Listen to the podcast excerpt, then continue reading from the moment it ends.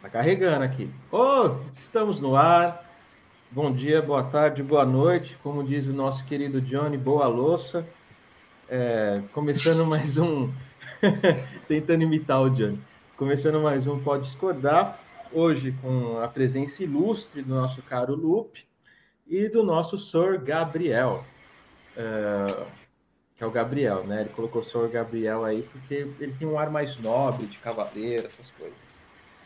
Uh, é. Hoje a gente combinou um tema aqui, que é o tema sobre educação na pandemia.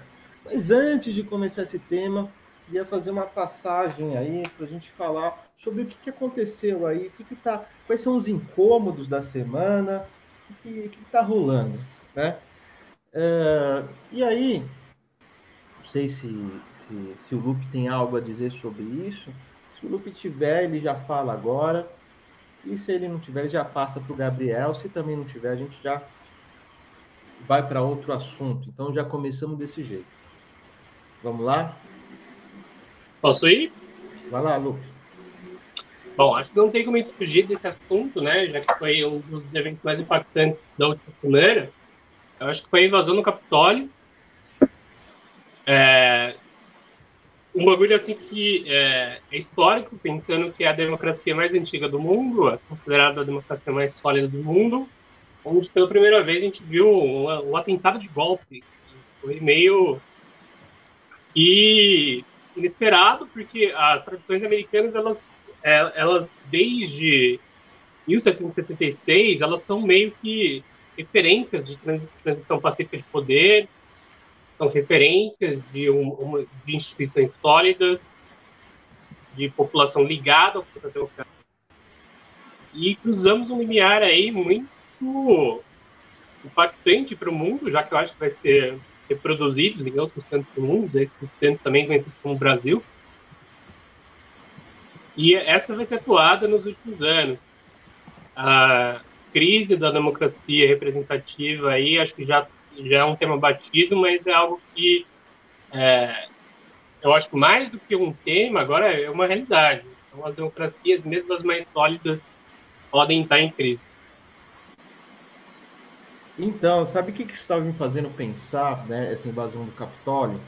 Porque, ah, de fato, né, os Estados Unidos ele sempre foi uma referência ah, dentro da, da democracia, né, ou se vendeu também como referência e aí me, me, me lembra uma, uma, ocasião que teve um general lá do Trump que teve que se desculpar porque ele parecia andando do lado do Trump, né?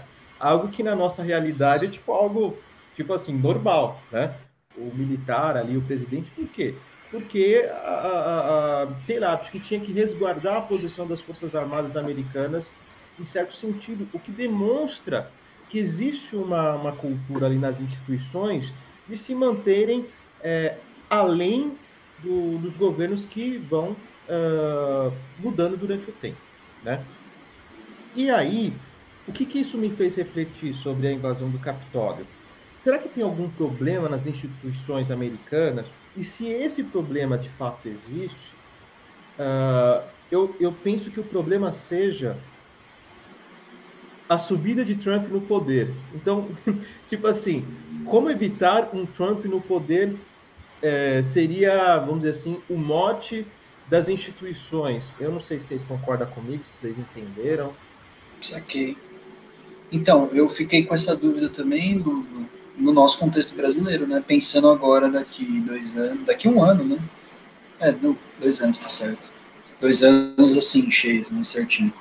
Vai ser a nossa eleição e como a gente evitar isso, né? Do, desse esquema do Bolsonaro, que já desde o começo deu indício de seguir religiosamente essa linha do Trump como uma tentativa de, de esbanjar essa democracia, né?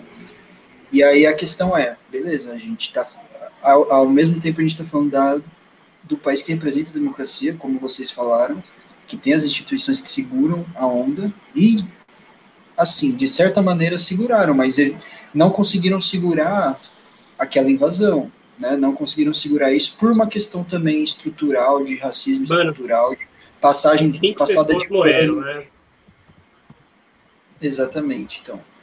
E, enfim, E aí eu fiquei com essa questão, né? Como vai ser no contexto brasileiro isso, que com certeza vai acontecer, uma coisa semelhante, e como que isso pode dar indícios para como a gente vai segurar aqui.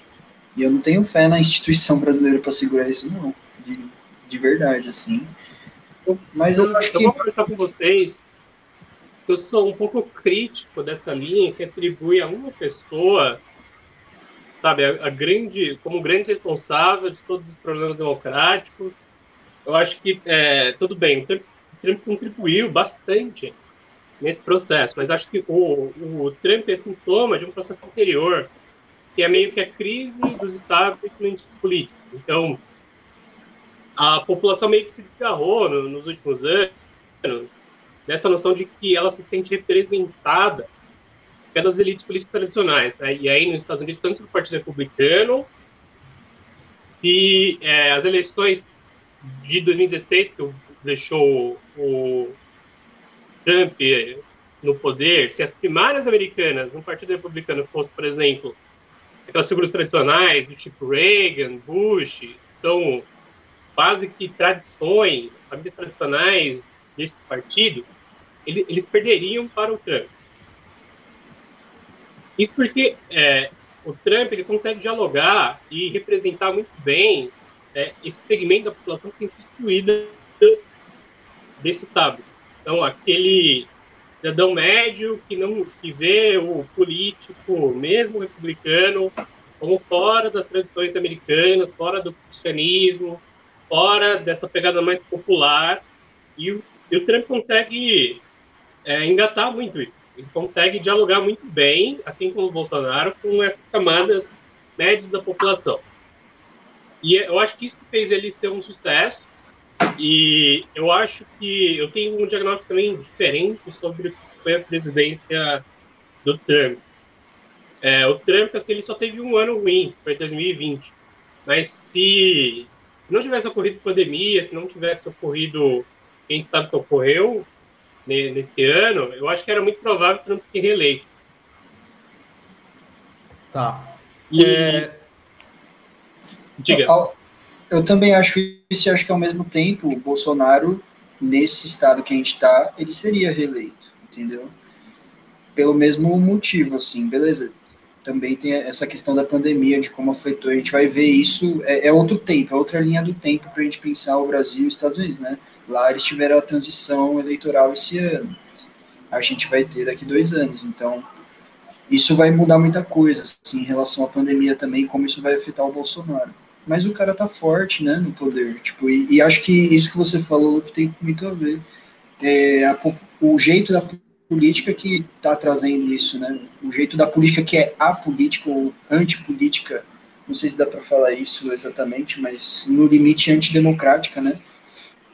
que... Eu achei engraçado. Fascismo, vai, vamos, vamos colocar a palavra certa aqui, é um fascismo. E como que isso está tendo margem, né, nessa população média que atinge o Brasil também, né? Sim. Uma... Eu, eu, o Lupe estava falando, aí eu, ele falou assim, né, que teve alguma coisa que destravou na população alguma coisa que destravou. Parece um, um jogo, né? Que a gente vai destravando o chefinho mais forte, chefes mais fortes, etc. E, e aí eu fico pensando, né? É, o Lupe, o Lupe tá tendo uma posição que é uma posição que eu até entendo como nem é radical, mas de oposição para conseguir deslocar a, a discussão e o diálogo para fora um pouco dessas lideranças, né? Por quê? Porque as lideranças elas são frutos da. Até o Lupe caiu, né? É, essas lideranças elas são frutos da, da própria população. O que isso significa? É, que é uma via de mão dupla, né? Tipo, o Trump é um reflexo da sociedade, mas o Trump também real, retroalimenta. O Trump ele retroalimenta essa sociedade, né? Então, de fato, a gente, eu acho que o, o Lupe ele é muito certeiro, eu acho que é uma ressalva que todos nós devemos fazer, é, fazendo também um, um paralelo com, com o Bolsonaro e com outras lideranças do mundo, que elas estavam batendo a porta né, nessa última década, é, na eleição da França, na, na, na Inglaterra, na eleição nos Estados Unidos, uh, que sempre estavam batendo na porta algum político de extrema direita que começou a aparecer, acho que com mais frequência do que nos anos 90 e no começo do, do, dos anos 2000, no começo desse século. E aí, é, é, essa última década aí, começou a bater mais, mais forte esses políticos uh, com um diálogo de extrema direita, né? E aí eu, eu volto à pergunta que eu fiz anteriormente. É, será que existe algum mecanismo para não permitir a ascensão é, dessas pessoas ou é, é, é, esse travamento, vamos dizer assim, da ascensão dessa, desse, desse perfil, uh, porque é algo que eu acho que sempre vai ter, como se fosse um mal-estar da civilização, mas que sempre tem que ficar travado, porque é, é exemplos de, de, de, banalidade, de, de, de barbárie, né? quando o pessoal passa a, a, a, a, perder a vergonha de, de, de, defender absurdos, eu acho isso problemático. daí tem que ficar, tipo, ser meio um bagulho que as pessoas têm que ter vergonha de fato. Hoje as pessoas não têm vergonha de defender absurdos, entendeu? Curioso, né, que você falou barbárie e tal, e o símbolo, né, da invasão foi justamente um cara lá meio... Eles até um acharam que é um bárbaro. Bizarro aquilo, né? E Parecia, né, nesse momento, achei, cara, que o Capitólio estava sendo invadido pelo Village People, né? Que era um monte de cara fantasiado. Quem dera, né? Aí seria bom. Mas, enfim, é, essa questão, de fato, do Capitólio, ela é muito significativa, acho que como o Lupe colocou, de um, de, de um momento aí que, que, que o mundo está vivendo, e é significativo, talvez até do, de, de, uma, de, uma no, de um novo paradigma que está apontando para a gente para esse século, né?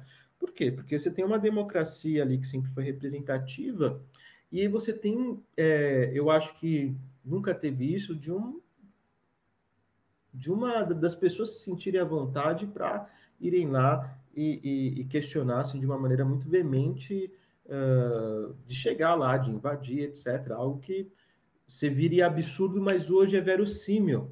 Se você falasse isso talvez um tempo atrás, você ia falar, não, né? Hoje é muito verossímil isso, né? Então, eu acho que fica essa reflexão aí, é, essa ressalva que a gente está fazendo hoje sobre a, a, a significância aí da, desse ato, e aí a gente pode ir para um, uma outra coisa que eu, que eu só queria saber a opinião de vocês, e aí o Gabriel também, se quiser depois falar também mais alguma coisa aí, mais um ponto para a gente comentar, que é o que eu queria comentar para além do Capitólio, aí vocês também podem retomar, é sobre a fala do Bolsonaro ali, dizendo que uh, o Brasil está quebrado. O que, que, vocês acham disso, né? Olha, eu, eu assim, é, é, eu acho estranho que essa frase tenha ressoado só agora, né? Porque, bom, o... em 2014, foi, engraçado, né? Em 2014, bem no começo do segundo mandato da Dilma, quando começou a se questionar as pedaladas fiscais, quando a gente começou a, é, a ter uma narrativa muito forte de que, ó, o PT está fudendo o orçamento brasileiro. É, chegou a meio que um consenso na mídia de que o Estado estava gastando demais e que as contas públicas estavam em desajuste. Então, basicamente, o que a grande mídia reforçou é a ideia de que o PT estava, mais, mais do que ser um mau gestor, ele estava destruindo as finanças do Estado brasileiro. E aí que, basicamente, que o Brasil estava quebrado e que não tinha como é, o PT continuar no poder porque o PT ia continuar gastando demais. Isso ajudou na narrativa do impeachment. Só que aí entrou um governo bem neoliberal, caso do Temer, propôs o teste de gastos, o Brasil reduziu em todos, quase todos os centros importantes, educação, saúde, os gastos, coisa que nenhum país faz, colocar um teto para colocar os investimentos. Isso não melhorou as contas públicas continuou no mesmo, na mesma época. Propôs a reforma da Previdência. Faz uma previdência que custaria, sei lá, 25 bilhões de, de economia para ajustar as contas públicas. E ainda mesmo assim, o Estado brasileiro não consegue se ajustar. Só que ninguém fez o mais básico. É, todo mundo insistiu nessa, nessa comparação de que a gente precisa ter mais, é, ter mais receita do que gasto, então diminuiu o gasto, é, colocou todos os gastos públicos em questionamento, mas ninguém questionando a parte da receita, né? Que a gente poderia ter mudado os impostos estrategicamente para suprir essa no, digamos assim, no na disparidade entre receita e gasto público. Então, a gente poderia ter subido alguns impostos, ter colocado, por exemplo, imposto sobre grandes fortunas, que é um tema que só o Brasil e a Estônia não entram, né, lucros e dividendos, e É, o Lupe, o Lupe quer falar de algo que mexe muito na ferida, então acho que é por isso que ele está sendo boicotado aí pelas, pelas redes, né? Também ali você tinha caído também agora, não caiu? Quem tinha caído? Você, você não estava aparecendo aqui para mim. Ah, não, porque eu tinha colocado só o Lupe, só. só ah, tá. Coloquei só ele aqui. É.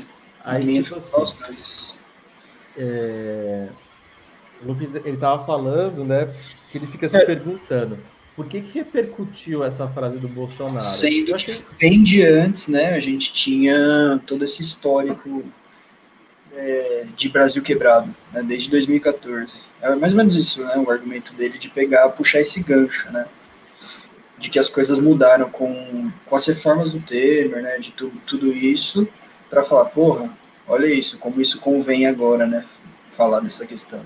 Mas o curioso nisso é o Bolsonaro falando isso. Eu acho que essa é a questão, porque é meio que você rebaixar. Em vários momentos eu senti isso, né, do, do governo dele, de você rebaixar por baixo, você lança um negócio assim extremo, por baixo, para ver a repercussão da galera e depois dar o passo atrás. Depois pegar o meio. É meio que comendo pelas beiradas, sabe? Tipo, é um negócio cruel. É um negócio Cara, que... e ele fica testando, né, as pessoas, é, né? Porque é ele fala as coisas e aí depois ele volta atrás, porque ele falou assim, não, não quis dizer isso, a imprensa me, me, me boicotou, a imprensa mas interpretou é, errado, mas não, né? Trump é o mesmo, né? É, é, meio que assim, é, parece que é uma, é uma isca para a rede social, para a mobilização da, da imprensa, para tudo isso, e, e, cada vez que ele lança uma isca dessa, a, sabe, os peixes, né, vamos colocar os peixes como a imprensa, como a população, tudo começa a se morder, olha que absurdo e tal, e essa, essa ebulição é o que mantém ele no poder, cara. É o que mantém, mantém ele na mídia, é o que mantém ele, enfim, em voga. E eu acho que isso, esse é um sistema perverso, sabe? Que, que tá mantendo, que é o, é o mesmo que funcionou com o Trump, ao meu ver, né? Cara, eu, eu acho que o Trump, ele, ele, ele assim, o próprio histórico dele é um histórico um pouco mais relevante do que do, do Bolsonaro. Aí, quando eu digo isso, é em que sentido? O Bolsonaro, apesar de ter a ligação política, o Trump e ter sempre ter falado que em alguns momentos ele esteve quebrado ali, quebrou as empresas familiares, etc. Eu não conheço bem história. Mas o Bolsonaro, assim, comparado com, com o Trump, não, nunca foi ninguém, velho. Do ponto de vista, assim, vocês até poderiam é, dar uma parte aí nisso daí. Mas ele nunca foi ninguém, cara. Ele nunca construiu, uma, criou uma empresa, nunca ganhou, sei lá, dinheiro com ação, que seja, sabe? Ele sempre foi político, cara. E do, do pior tipo possível, né? E aí eu fico sempre quando comparam o Trump com o Bolsonaro, eu acho que a comparação ela tem um, um grau muito de aparência, né? Mas sei lá, ele, eu acho ele pessoas diferentes, assim, históricos diferentes. Os dois são racistas, né? Acho que é o, é o ponto, né? Mas eles são, são diferentes. Aí, tipo assim, qual que é o reflexo disso? Do ponto de vista econômico, eu, é, é, eu lembro de alguns indicadores, também é, não tenho de cabeça, mas alguns indicadores do governo do Trump no começo. É, aí não sei se era tendência, etc., mas tinha indicadores de recuperação, de crescimento, algumas políticas protecionistas ali é, dentro do, do, dos Estados Unidos, que até favoreciam o próprio trabalhador estadunidense ali, também os empresários estadunidenses. Então, assim, do ponto de vista econômico, ele até tinha um, um plano, é, sei lá, que, que tinha um, uma cara. O Bolsonaro não tem plano nenhum, cara. Ele é, ele é um palhaço, né, velho? é curioso você falar isso, que eu, eu, fiquei pensando nessa representação, né, de como que o Bolsonaro e o Trump, eles representam a relação Brasil-Estados Unidos, né. O Trump é justamente isso, é o empresário, é o bem-sucedido, é o cara que ficou na mídia por muito tempo, ele era meio que o Roberto Justus aqui né, no Brasil. Fazia aquele programa Jovem Aprendiz, tinha tudo isso. É um grande empresário. Assim, assim, peraí, tipo assim, é, quem seria alguém semelhante ao Trump? Tem algum grande empresário brasileiro que era racistão, assim? Ah, então, aquele cara lá daquela boate lá no São Paulo? O velho da van, velho, seria ele. Boa, boa. O velho da van, que é bem sucedido, né? Um desses caras assim que ao mesmo tempo é, tem essa visão extrema radical de direita, né? Então, e justamente essa relação, né, os dois representam a relação Brasil-Estados Unidos, né, o Brasil do lado do Bolsonaro, que tem uma ligação pífia militar, né, tem tipo, um negócio bem vergonhoso, assim, que é um, é um patriotismo aos Estados Unidos, né, se a gente for ver bem, que é mais ou menos o que representa o que foi, o que é a formação não, não vou generalizar também, né, mas o que foi a questão do golpe militar, o que, que são os resquícios do golpe militar no Brasil, né, e dentro da ditadura. Então, assim, eu acho que representa muito bem. Essas duas figuras representam um histórico aí de 50 anos, mais de 50 anos, né, do, da relação Brasil-Estados Unidos, se a gente for para pensar. E aí é bizarro a gente ver, né, tudo isso que está acontecendo do, inclusive do Bolsonaro, que não, não, ele não cede para os Estados Unidos, ele cede só para o Trump. Isso é curioso, né? Ele, por exemplo, ele podia nessa fase que não tem mais volta do Trump e voltar atrás e aceitar ali Biden presidente e tal. Mas não, mesmo nessa nessa invasão do Capitólio, né, as declarações dele foram de que aqui vai ser pior, né? Isso foi o que ele disse. É. Então, assim, é, é muito delicado, né? Todo o simbolismo que está em volta de tudo isso é, é uma coisa bizarra que a gente está vivendo. Bizarra demais. Então, você caiu, mas eu não sei se você conseguiu pegar aí um pouquinho. Cheguei agora. É, eu tava falando então, na hora que eu caí. Eu não é, sei então, se pegar. Você tava falando, você tava falando da questão da, da receita do, dos Estados Unidos, dessa, dessa, sei lá, dessa comparação aí que estava fazendo um histórico da repercussão que deu aquela frase. Aí o Gabriel começou a falar um pouco do Trump, e aí eu meio que falei assim, mano, é, sobre essa comparação com o Trump e o Bolsonaro, né? Eu acho que economicamente os dois são diferentes, assim, né?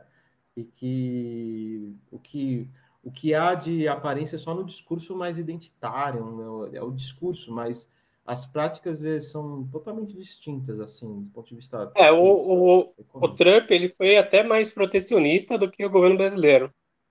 Então, por exemplo, enquanto o Brasil ele baixou imposto para produtos americanos, o, os Estados Unidos eles aumentaram imposto para importação de produtos brasileiros. Então, por exemplo, o aço brasileiro é taxado lá, enquanto que uma série de outros produtos americanos, o, o Bolsonaro fez acordo para que não fossem taxados.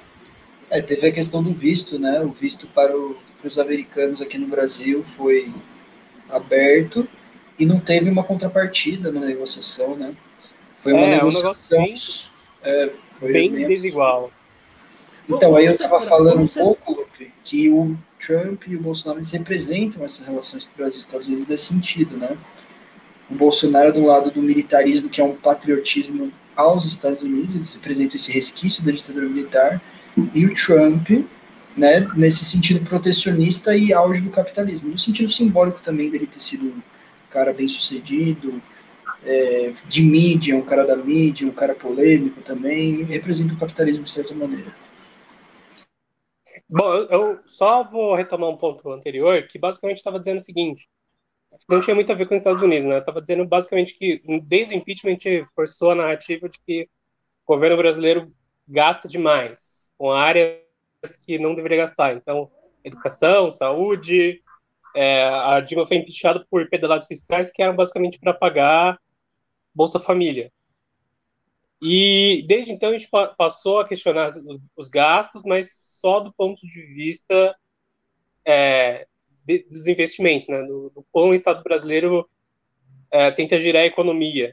Mas a gente nunca parou para pensar que a receita também fosse um dos motivos para equilibrar as contas públicas. Então, é, por que não aumentar impostos sobre grandes futuras? Por que não cobrar os, é, lucros e dividendos empresariais? Brasil e a Estônia são os únicos países que não cobram esses dois, é, esses dois impostos. E aí a gente fica é, fazendo essa discussão de que o Brasil está quebrado, mas a gente não, não discute por quê.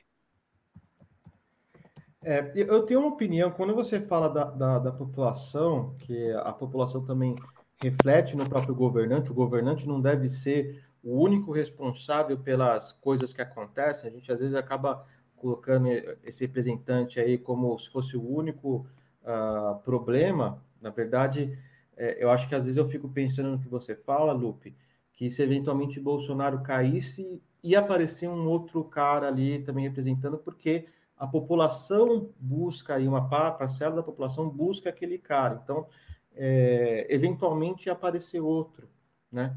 E aí a gente já fala assim, ó, o Bolsonaro caiu, mas e aí? Continua a mesma coisa, apareceu outro ali, né, representando as mesmas coisas, porque a população busca isso. Eu acho interessante isso, apesar de eu ter falado, não sei se você estava aqui, que eu acho que é uma via de mão dupla ali, né?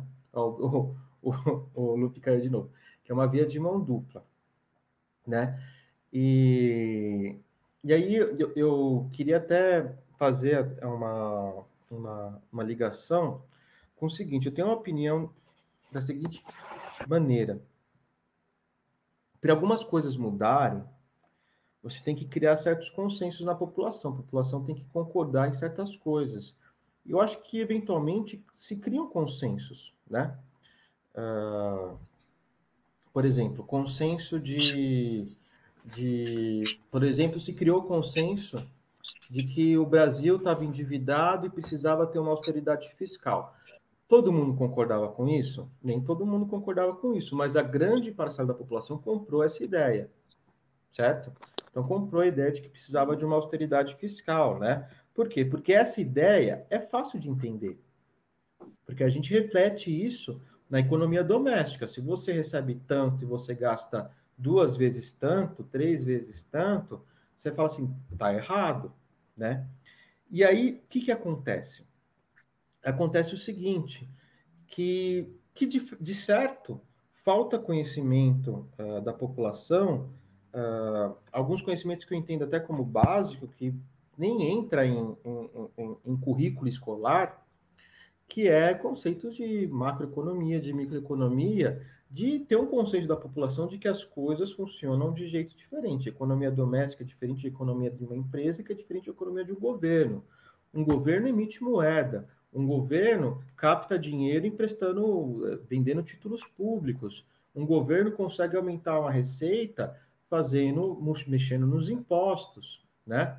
Então, é, é, o governo, ele, por exemplo, investe em algo e aquilo volta para ele. Tipo, por exemplo, investe no imposto, uh, desculpa, num, num, programa de distribuição de renda qual, qualquer que seja.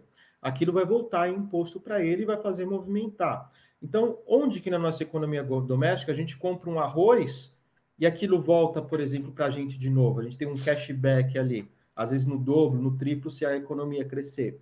Não tem isso. Então, tipo assim, se comparar a economia doméstica, que a população, assim, no dia a dia acaba entendendo que tem que equilibrar as contas, e assim, eu acho um desserviço, às vezes, da, da, da, da mídia, de, por exemplo, a gente não ter isso como conhecimento consolidado entre a população, tipo um conhecimento básico. Não, é diferente, né? Quando um governo gasta dinheiro aqui, aquilo volta, sabe? É, e isso não tem um consenso, a população não entende isso.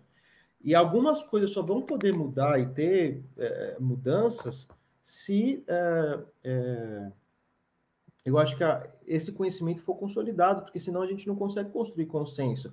Esse conceito de, de que o Brasil gasta mais do que recebe, ele se baseia numa base cultural que a população tem. A população entende isso.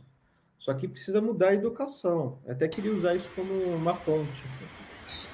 Então, exatamente. Acho que a gente pode fazer essa ponte para a educação. Mas eu me chamou a atenção de tudo que você falou. Acho que o caiu de novo, mas daqui a pouco ele pega o gancho. É, que é o seguinte, né? Nessa leitura do, do discurso do Bolsonaro de que o Brasil está quebrado, que não tem que fazer, essas coisas assim, uma coisa pode ser que a gente espere agora, nesse ano. A gente tem que colocar no contexto a seguinte questão: auxílio emergencial, que foi dado ano passado, é algo fora da política do Bolsonaro, né?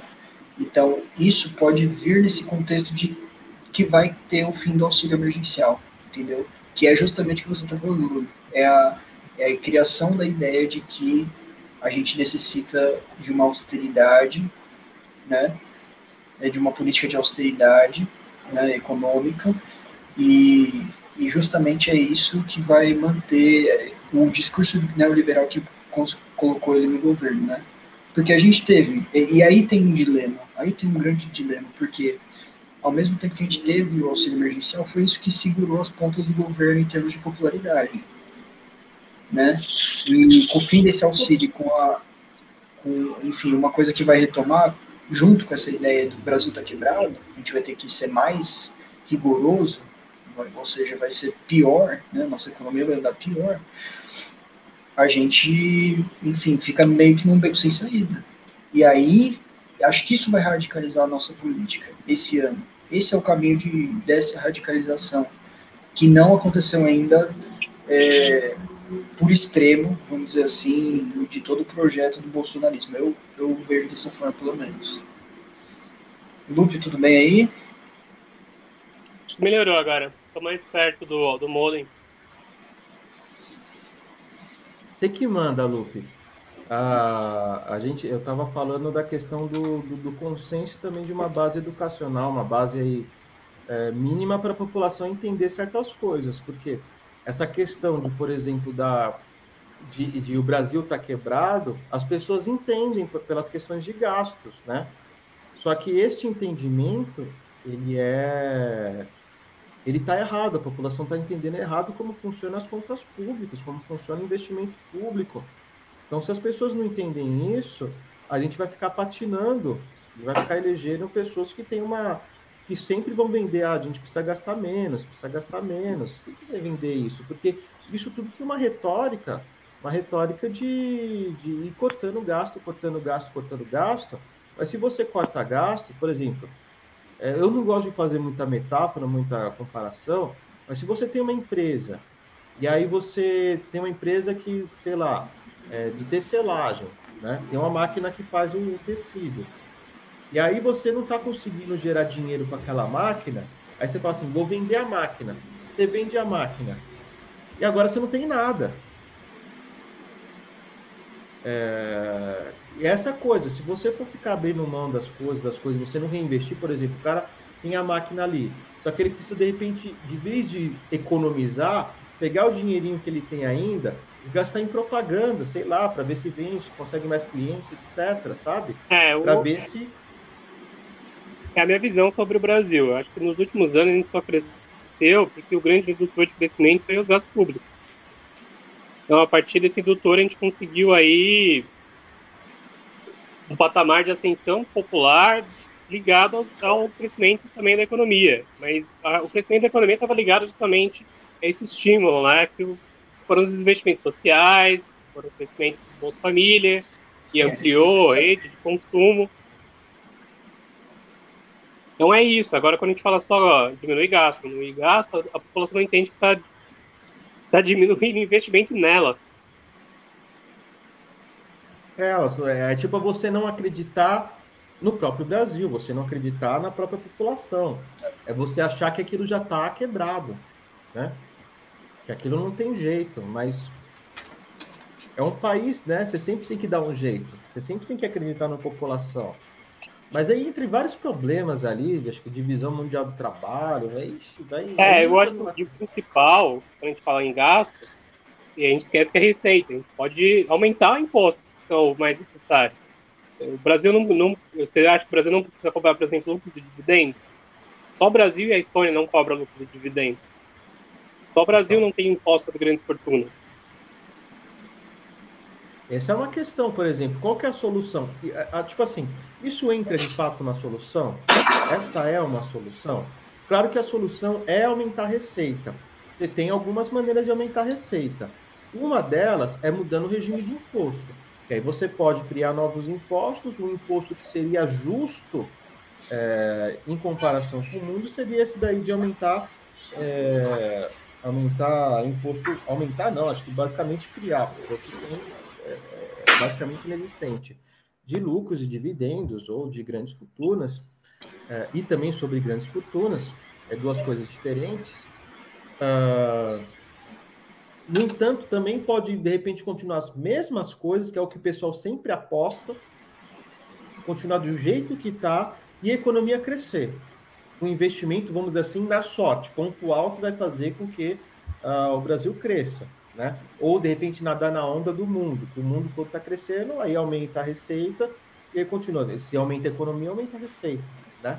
Sem falar então, que o então, Brasil é um dos únicos países onde todo o sistema tributário ele é extremamente injusto, né? porque ele, ele é regressivo. Então, como a gente, a gente cobra proporcionalmente o mesmo de todo mundo, significa que proporcionalmente pobres pagam mais que os ricos. Então, quem poderia pagar mais, quem poderia contribuir mais, contribui menos, enquanto aquele que pode contribuir menos, contribui mais.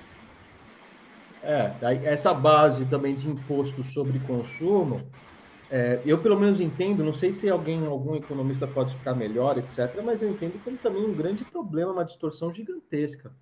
É, essa questão de, de imposto sobre consumo, sobre consumo de produtos mais básicos, né?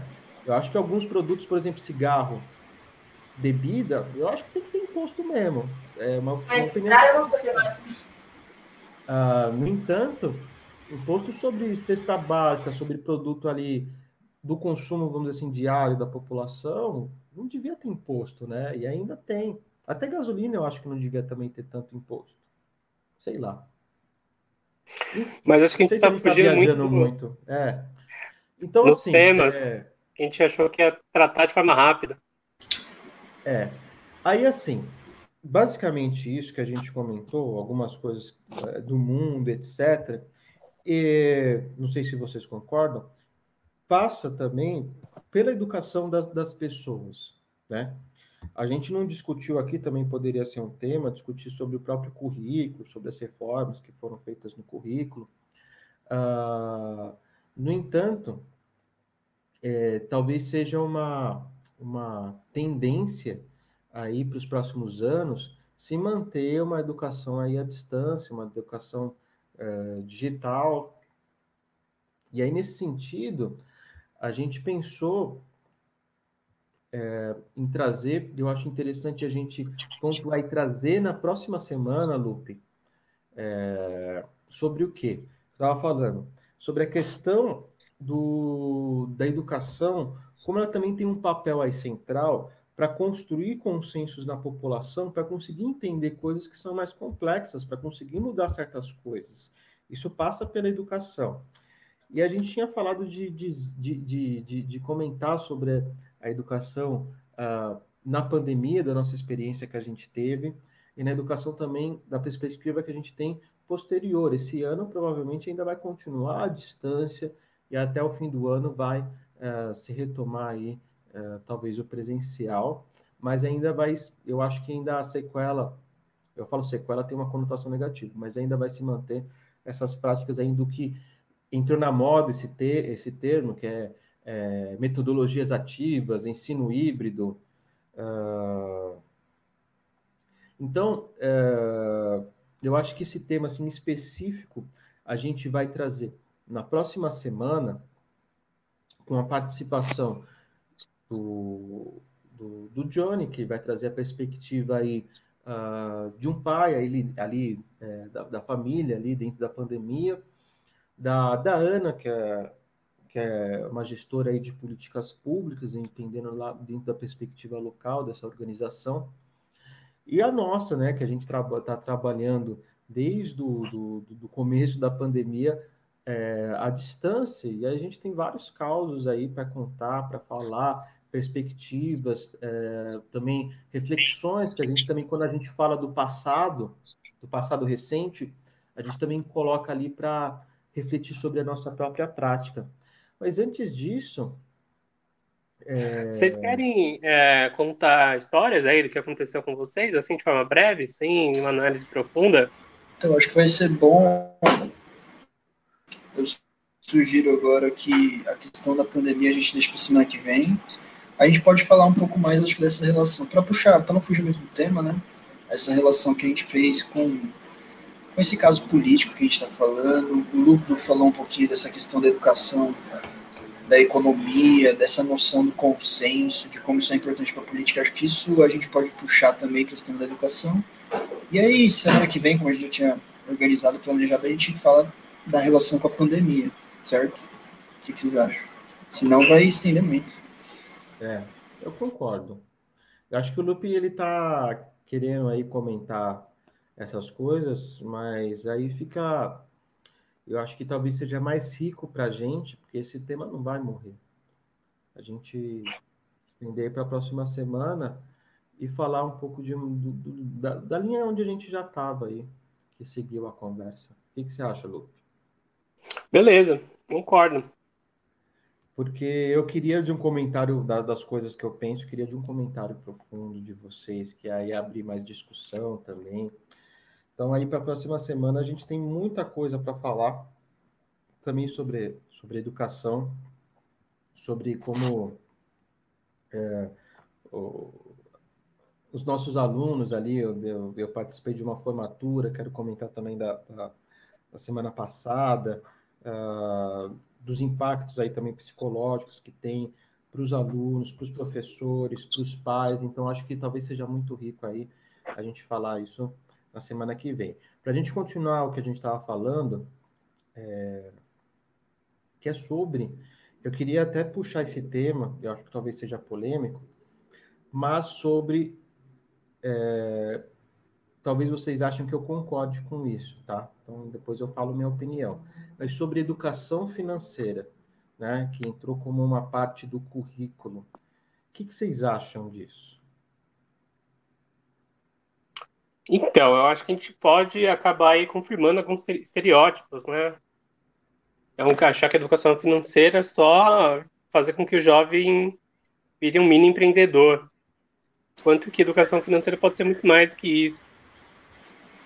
Mas você acha que é um conhecimento necessário e se é um conhecimento necessário, que tipo, qual que é essa educação financeira que você está pensando como necessária e qual é a educação financeira que você pensa como não necessária, como um engodo, né?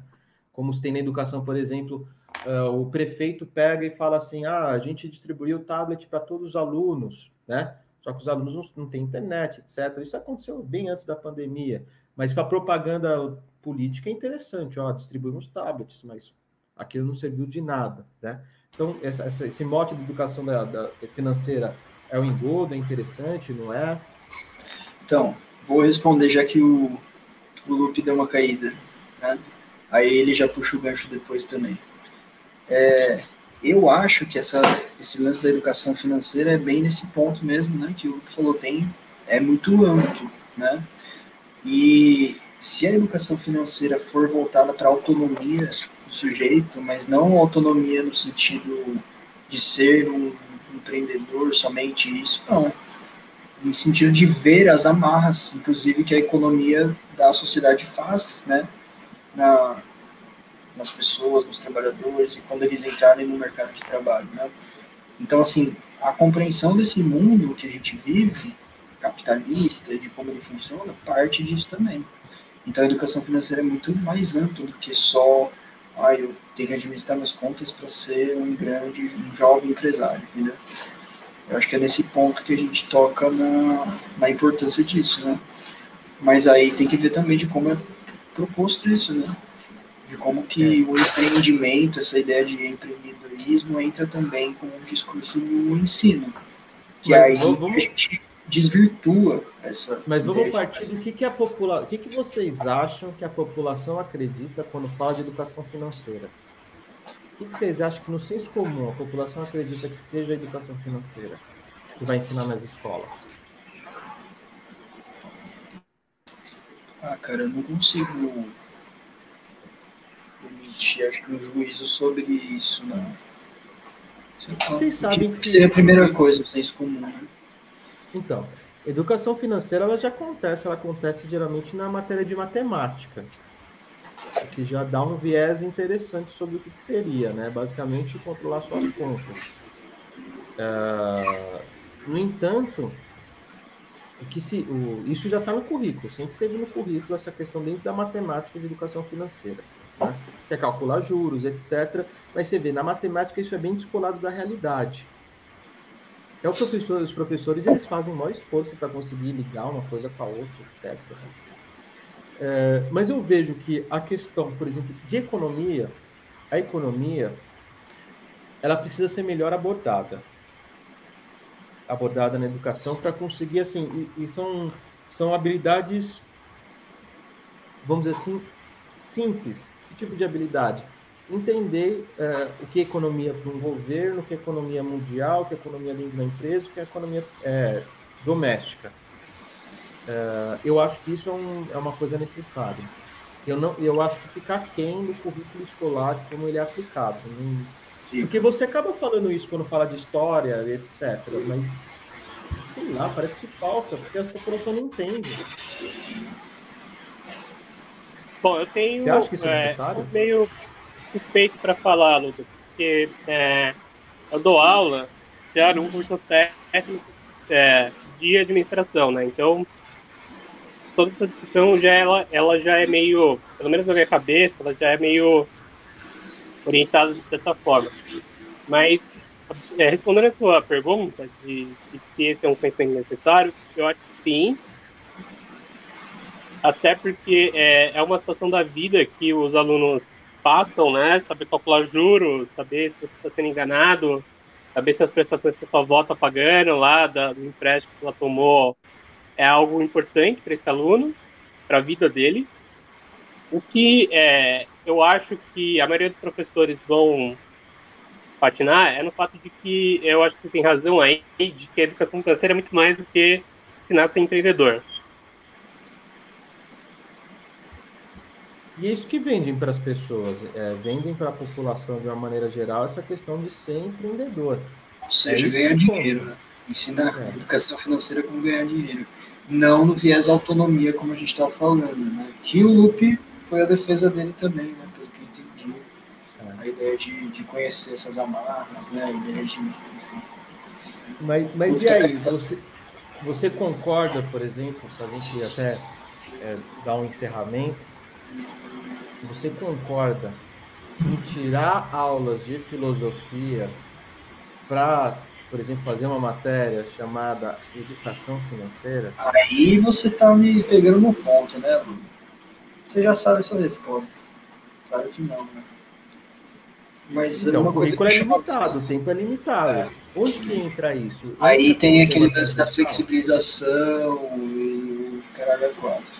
Mas eu acho que o, o Lupe falou uma coisa assim que me chamou a atenção até. A gente tem esse viés de educação financeira, como a gente está falando aqui, de entender o macro, o micro, enfim, até em lances históricos, em outras disciplinas. Sociologia a gente pode ver isso, em geografia a gente vê muito na parte de geografia política, certo? É, história a gente vê, ai, quando eu vou falar de colonialismo, sabe?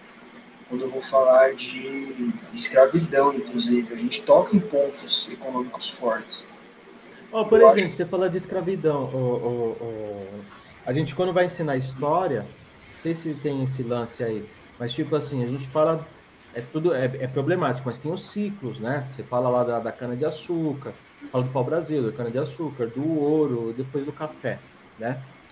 E aí, é, tipo, recentemente, é, eu estava lendo, estava é, vendo uma entrevista do Laurentino Gomes, ele escreveu lá o livro sobre escravidão, e ele falou, mano, claro que ele não falou assim, né? Ele falou, mano. É... Ele não falou, mano, então. Não, não falou. Tá. Né? Ele falou, assim, ele falou o seguinte: a gente fala que teve ciclo, né? Teve a cana-de-açúcar, teve o café, teve.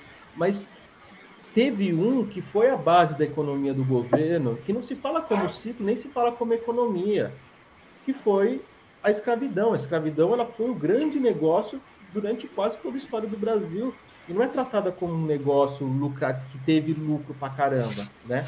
Não é tratado desde essa perspectiva. Então, por que, que eu estou dizendo isso? É claro que isso daí desenrola para outros temas. Mas estou dizendo isso para dizer o seguinte, que a forma como a gente trata a economia é, como um tema transversal dentro de várias disciplinas, dentro da história, dentro da geografia, dentro da sociologia, uh, dentro da matemática, é, ela é tratada de uma maneira assim que parece que é de propósito, é totalmente descolado uma do outro, e é um âmbito está ligado com tudo, né? É, e aí fica difícil de você compreender, fazer a relação de uma coisa com a outra. Cara conseguir entender as coisas que estão acontecendo hoje, como ela tem uns efeitos aí na sociedade, na política, uh, economia. Sei lá, aí assim. Eu, eu, pra... eu fico um negócio mais, mais prático, Ludo. Por exemplo, é, um negócio que eu acho interessante para fazer o aluno questionar várias coisas. Então, vamos imaginar situação hipótese de que é, a única renda dele, a renda familiar, é um salário mínimo. E aí, que tipo de acesso ele pode ter e, e, e aí fazer a contraposição, por exemplo, é, de um aluno que a renda familiar é, sei lá, seis vezes maior do que isso. E aí poderia fazer ele questionar a estrutura de renda no Brasil, por que, que alguns ganham pouco, outros muito, e que tipo de acesso, que tipo, que tipo de privações o aluno tem só por, ter, só por ser pobre. Isso é interessante para a gente pensar em educação financeira. E isso questiona a educação financeira por mais de uma ideia, de um agente que quer se enriquecer. Eu acho que é a pobreza do qual ela vai ser assumida. É. Gabriel, te cortei, desculpa. Você estava falando de um bagulho, eu cortei, nem sei se você lembra, velho. Não cortou, não. Não cortou, não. Não, ah... disso que o Luke falou, eu acho que é, é um ótimo exemplo, né? Porque é uma, é uma coisa simples, né? Que, que mostra muito essa transversalidade da economia, né? Mostra muito assim como a gente pode trabalhar justamente temas de filosofia, de sociologia, de história, como que isso se, essa desigualdade se forma historicamente. E, e é mais ou menos o que a gente estava falando aqui, Lupix, nessa última caidinha aí que você deu, né? É, a gente estava falando de como essa educação financeira ela pode assumir esse, esse papel de criar uma autonomia, ou criar um, um esclarecimento, né, pegando um, um sentido aí mais filosófico da palavra, né, nos alunos, né, enfim, na, na ideia da educação deles para viver na vida depois, né, para entender quais são, inclusive, as amarras que prendem ele, econômicas, no caso. É, mas eu não é, acho que vai ser isso, não. Eu acho. Eu sou suspeito para falar, porque, bom, no curso que eu dou, eu dou aula, tem, temos aula de administração e eu acho que dá para abordar de diversas formas. Mas eu acho que, como está pensado para o ensino médio público, eu tenho minhas desconfianças. É, não, mas isso vai ser vendido. Eu acho que isso vai ser vendido. A gente sabe a potencialidade que tem de autonomia, mas isso vai ser vendido como sonho, Sim. né? Sonho de enriquecer. Isso vende, cara. Isso Enfim. Então, é... a gente vai fazer os comentários aí finais. Eu, eu queria trazer só um último assunto, que é ah. sobre. Não sei se vocês concordam, mas é, eu estou sentindo. Eu acho que até interliga com o assunto anterior. Eu, eu não sei, mas eu, eu, sinto dificuldade, depois da reforma do BNCC, em pensar o que a gente pode fazer com o projeto de vida. É, projeto de vida, eu, eu, eu estudei bastante sobre o projeto de vida é que assim, para quem está ouvindo, teve uma reforma, teve o BNCC. O BNCC foi uma reforma que ela vem de muito tempo, que o Brasil ele nunca teve um currículo nacional, né? Ele teve parâmetros curriculares que as escolas mais ou menos seguiam, e aí tem uma discussão que foi se estendendo. Eu acho que o, o, o BNCC, de certa forma, pode ter inúmeras críticas, mas ele reflete uh, uma discussão aí, não foi a, a toque de caixa, é, talvez esse, esse fechamento tenha sido um pouco às pressas, mas ele vem de, ele pega várias discussões que vieram uh, de algum tempo aí, e aí é, se solidificam uma base curricular nacional. Quando eu digo que vem de muito tempo, porque ela é reflexo também de parâmetros curriculares que foram feitos anteriormente ali, e ele traz muita coisa deles, né? E talvez as grandes, é, vamos dizer assim, inovações que o BNCC traz, o que o ensino médio traz, uh, que também podem ser alvo de críticas, e acho que deve ser criticado, é, por exemplo, algumas matérias que são as eletivas, e as outras, é, além das eletivas, que uh, isso ainda vai ter uma questão aí para ser. É, eletivas é de escolha, cada escola vai formar isso. Mas uma que é, é, que entrou no currículo é o projeto de vida. Então, o projeto de vida é basicamente o aluno conseguir planejar a sua, uh, como que fala? A sua, a sua, não é sua carreira, né? Eu, eu sei que é meio estranho falar isso, mas é a sua vida. Então, planejar, planejar e replanejar, né? É, e isso aí tem, tem uns métodos, tem uma metodologia, etc., né? De você conseguir saber o que, que você vai fazer esse ano, o que, que você vai fazer no próximo ano, o que, que você quer daqui cinco anos, é, abrir as possibilidades de revisar isso, falar assim, não, vamos revisar isso. Isso a gente não aprendeu na escola, não sei se a gente tem currículo também, formação para conseguir ensinar isso, mas a formação do professor é contínua, né? Então, eu acho que é uma matéria interessante. O loop acho que caiu de novo, viu, Gabriel? Uh, mas é uma matéria caiu. interessante. É, não, isso me pega bastante, sabe, dessa, desse lance do projeto de vida. Acho que a questão do, do loop é muito pertinente mesmo. Inclusive, eu fiz o. Post, é, fiz processo seletivo nesse né, fim de ano, vários, na verdade, e acho que uma das questões que me pegou muito na entrevista foi isso, né? Que eu acho meio que um coringa, né? Eu acho muito difícil de se determinar. Eu acho que cai, na minha visão educacional, cai muito na educação de valores, muito mais do que na é, nessa questão de metas, assim, sabe? Então, assim, é uma coisa indeterminada, não, tem uma coisa pronta para isso, né, de projeto de vida. O que, que você vai ensinar, então? Um aluno a não sofrer no mundo, sei lá, sabe? É muito, é muito amplo também, né? E eu tive muito problema com isso, assim, tem, tem problema, acho que do mesmo jeito que o Lupe colocou esse questionamento para entender esse BO do projeto de vida. É, mas você, você, você, pegou ela como matéria ou você pegou ela como tema transversal? Tema que você tem que abordar não, na sua matéria? Não, agora, por exemplo, eu vou trabalhar numa escola que eu vou falar de formação humana, que é uma matéria que eles usam para substituir um pouco do projeto de vida, mas para tratar de temas transversais, né? Então, assim, essa foi a, meio que a solução dessa escola, escola particular, né? Mas o que eu estava falando é uma entrevista mesmo que eu fui questionado sobre isso, para falar de projeto de vida e não sei, eu me senti meio falando abobrinha, assim, sabe? Me tropeçando um pouquinho.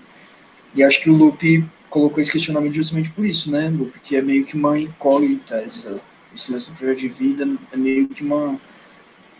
Enfim, é muito, muito aberto, né? Por que, que você colocou esse questionamento, Lupe? É, é, que eu vou ter que trabalhar agora, mas é, eu vou ter que trabalhar de forma transversal, junto com os professores. Só que o que me pego pensando não é justamente sobre é, a indeterminação do que é o projeto de vida. É o fato de que, é, talvez, eu acho que ela. É, eu estou falando do ponto de vista de um curso técnico, né? Então, eu acho que ela funciona na estrutura de um curso técnico, mas não funciona, por exemplo, no ensino médio comum ensino médio normal. Porque no curso técnico você consegue pensar isso já. os alunos já estão encaminhados. Mas no ensino médio normal, eu acho que é, você trabalhar isso, eu acho que é, prejudica e já limita já o que quais vão ser os interesses dos alunos, o que os alunos vão pensar para si mesmo, mais do que amplie.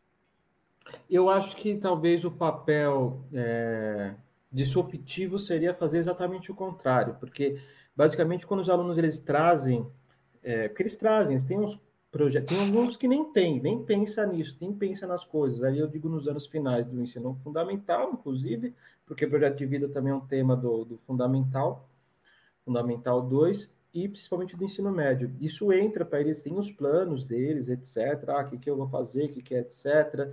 E aí entra com uma autodescoberta, um autoconhecimento, que aí entra a questão dos valores, né? Então, a, as aulas elas são feitas de uma maneira que uh, os estudantes eles possam, através das suas escolhas, entender os seus valores por trás dessas escolhas, né? E aí nessas, vamos assim, por exemplo, na minha experiência, nessas é, aulas, você tem o, os estudantes descobrindo certas coisas. E aí, quando eles vamos dizer assim, fecham o planejamento ou a, as perspectivas, você, ao invés de falar assim, pô, tá fechadinho, você faz o contrário, você fala assim, mas tem outras possibilidades disso, disso, disso, disso. É basicamente como eu imagino o projeto de vida, isso casa com o currículo, como é colocado no BNCC, é a perspectiva existencialista. De, de você ter consciência das possibilidades do seu futuro. E de pensar para o projeto, lançar, que é ficar na base do, da BNCC, é. né? Que é então, esse caminho de autoconhecimento que... e de teste. É, de teste e de você, é, vamos dizer assim, planejar as coisas, mas também pensar nas possibilidades, todas as possibilidades. Isso é interessante porque abre uma, algumas discussões sobre como algumas possibilidades são impossibilidades e por que elas são. Então, por que que tá, o, mas é, é, exatamente isso que eu acho que o, o ensino médio comum, o aluno pensa que as impossibilidades são as limitações que ele vai é, ter, entendeu? Então, ele já meio que se foge de certos caminhos que ele poderia traçar porque ele já vê aquilo como impossibilidade. No, no Mas você acha que ele tomar consciência... Foi mal, Diga. Foi mal. Fala aí. Você acha que você acha que ele tomar consciência disso, né, pensando nessas possibilidades, é um limitador para ele? É, e seria melhor ele ser ignorante em relação a essas possibilidades? Entendeu? Não, eu acho que não é ser. Não, não, é que assim, é que eu acho que, pelo menos com o estruturado plano de vida, é, ele te ajuda a, a traçar certos caminhos. Mas ao traçar certos caminhos, você já vai meio que desistindo de outros, entendeu? Eu acho que no técnico isso é mais resolvido porque é, você já está meio que é, traçando, caminhando diante de possibilidades. Mas no, no ensino médio comum, o meu, a minha preocupação que eu tenho reparado é que é o oposto. Você meio que já acha de antemão que certos caminhos estão bloqueados para você. É, eu, eu, eu, gostei eu... Da, da, ideia do Ludo é, de você expandir. A questão, como sempre, é o como, né? Então, aí é que tá. Isso é, porque assim, o BNCC, de uma maneira geral, ele entra para aquele relatório Delors. O que é o relatório Delors? É aquele da educação para o futuro, educação para o século XXI da Unesco, né? Que é aprender a ser, aprender a fazer, aprender a. O que mais? Sei lá. Competências, habilidades. É, aí isso. isso, aí isso desencadeou as competências e habilidades, né? E é o projeto de vida, ele tenta dar conta de um dos aspectos uh, desse, de alguns problemas apresentados, qual que seja da incerteza. Então, é, como que você trata essa incerteza? Você trata negando ela? Então, basicamente, esse é o espírito do projeto de vida. Eu não acho que ele vai ser aplicado dessa forma, porque o entendimento sempre é superficial das coisas. No entanto, ele serve para dar conta do quê? Das incertezas, que é você educar para as incertezas. Ora, como que o currículo tenta dar conta da, de educar para as incertezas?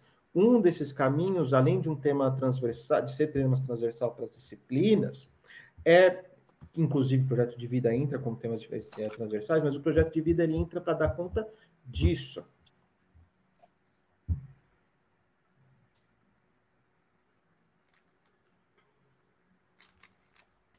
Que é um desafio, isso é um desafio, né? É, porque é algo que a gente não teve. É muito difícil você ensinar algo que você não teve, né? Eu acho que esse é um, é, é um desafio dado.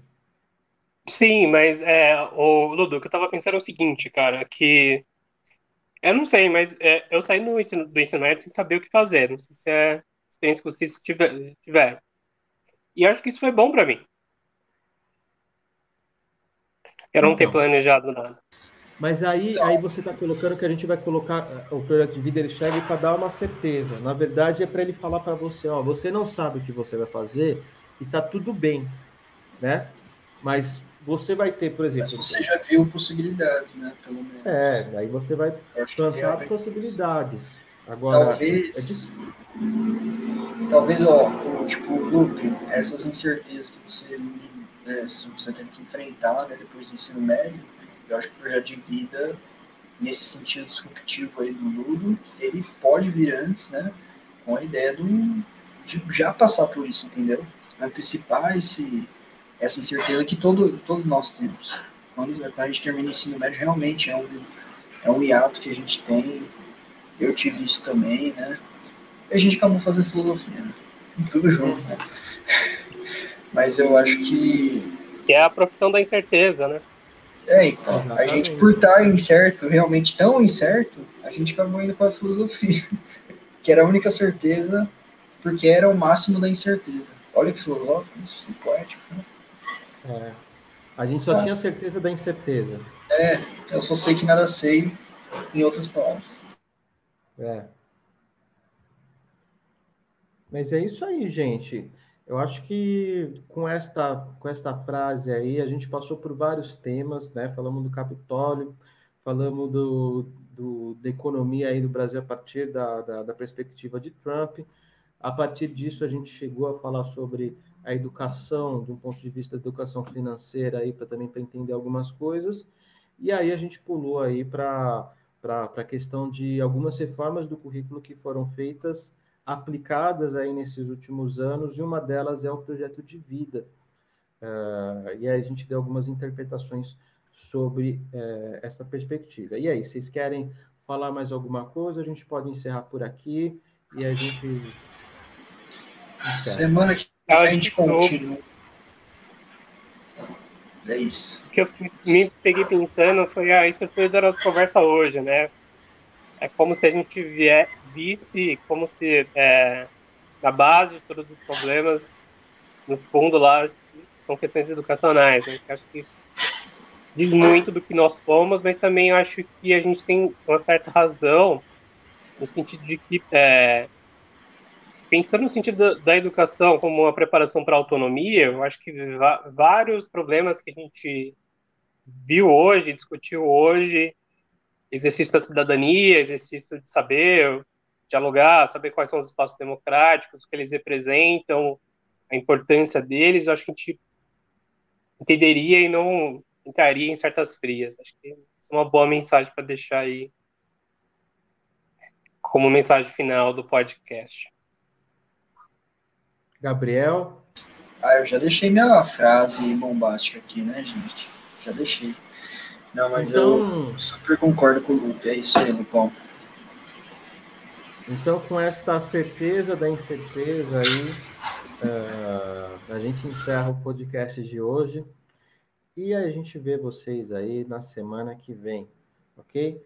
Então, até lá e ficamos por aí. Um abraço a todos.